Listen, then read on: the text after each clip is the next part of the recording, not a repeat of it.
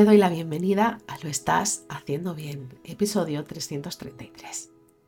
Hola, soy María Moreno, psicóloga perinatal, y esto es un programa donde hablamos sobre todo lo relacionado con la búsqueda del embarazo, el embarazo, el parto, posparto, crianza y duelo perinatal. Tu espacio donde aprender y crecer juntas, pero sobre todo recordarnos que lo estamos haciendo bien. Como ya sabes, en mariamorenoperinatal.com estoy a tu disposición para poder trabajar juntas todas las herramientas que necesites, desde tu búsqueda del embarazo hasta la crianza.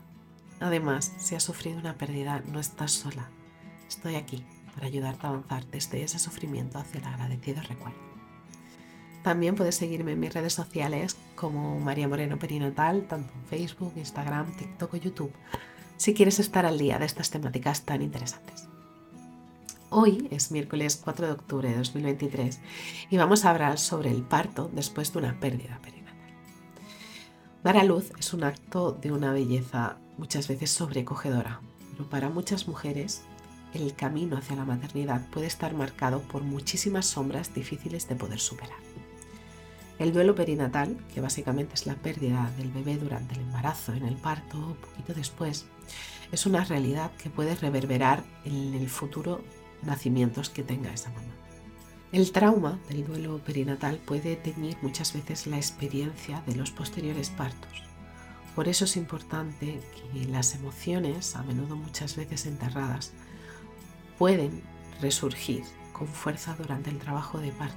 Por eso es importante trabajarlas con anterioridad, llegando a afectar a la propia percepción del parto que está en transcurso la ansiedad, el miedo, la tristeza, el pánico absoluto por escuchar algo que escuchaste el día de la pérdida de tu bebé o algún instrumental que viste el día de la pérdida de tu bebé, pueden llegar a entrelazarse por las emociones que estás experimentando dando luz a una vida nueva.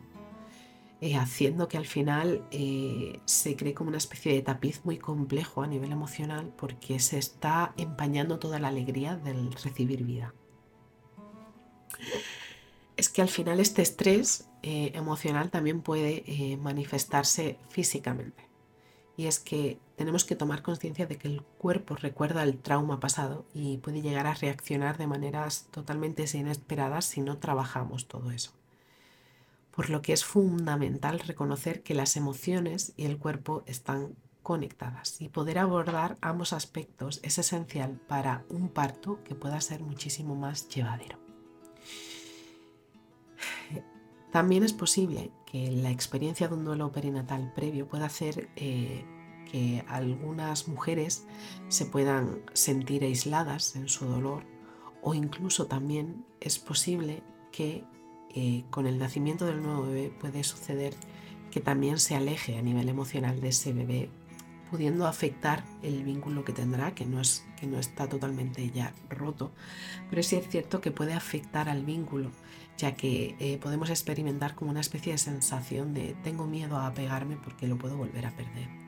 Cuando si se tienen herramientas y tener una red de apoyo compasiva, puede ayudarte que la llegada de, este nuevo, de esta nueva bebé pues sea muchísimo más comprensiva, muchísimo más compasiva también contigo misma para poder permitirte experimentar todas y cada una de las emociones que te ha traído tanto este embarazo como el parto que estás a punto de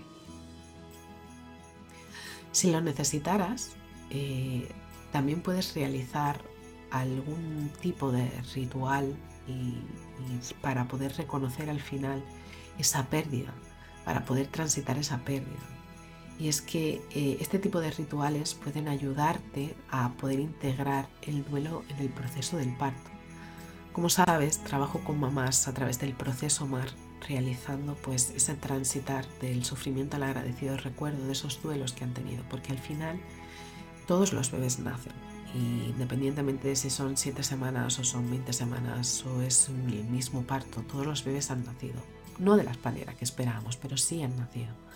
Entonces es súper importante también poder honrar ese nacimiento de ese niño y esa niña a través de rituales que lleven al final hacia el agradecimiento. Y es cierto eh, que el duelo perinatal deja una cicatriz muy grande, pero a la misma vez puede ser como una especie de catalizador para poder eh, tener un gran crecimiento personal y tener mucho aprendizaje, para poder avanzar al final, que es de lo que se trata todo esto. También te voy a decir, no te puedo, no te puedo negar que va a haber muchas luces y mucha sombra el día del parto, pero teniendo herramientas para poder seguir aferrándote a la luz y tener herramientas que te permitan recordar desde el agradecido recuerdo va a marcar realmente un antes y un después eh, en el nacimiento de tu bebé que estás a punto de dar a luz. Así que si estás en ese momento que está a punto de llegar tu bebé arcoiris después de una pérdida, te abrazo fuerte, no estás sola. Y bueno, hasta aquí el episodio 333 te lo estás haciendo bien. Recuerda que puedes ponerte en contacto conmigo en mariamorenoperinatal.com. Gracias por estar ahí, por estar al otro lado.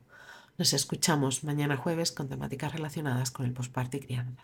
Recuerda, lo estás haciendo bien.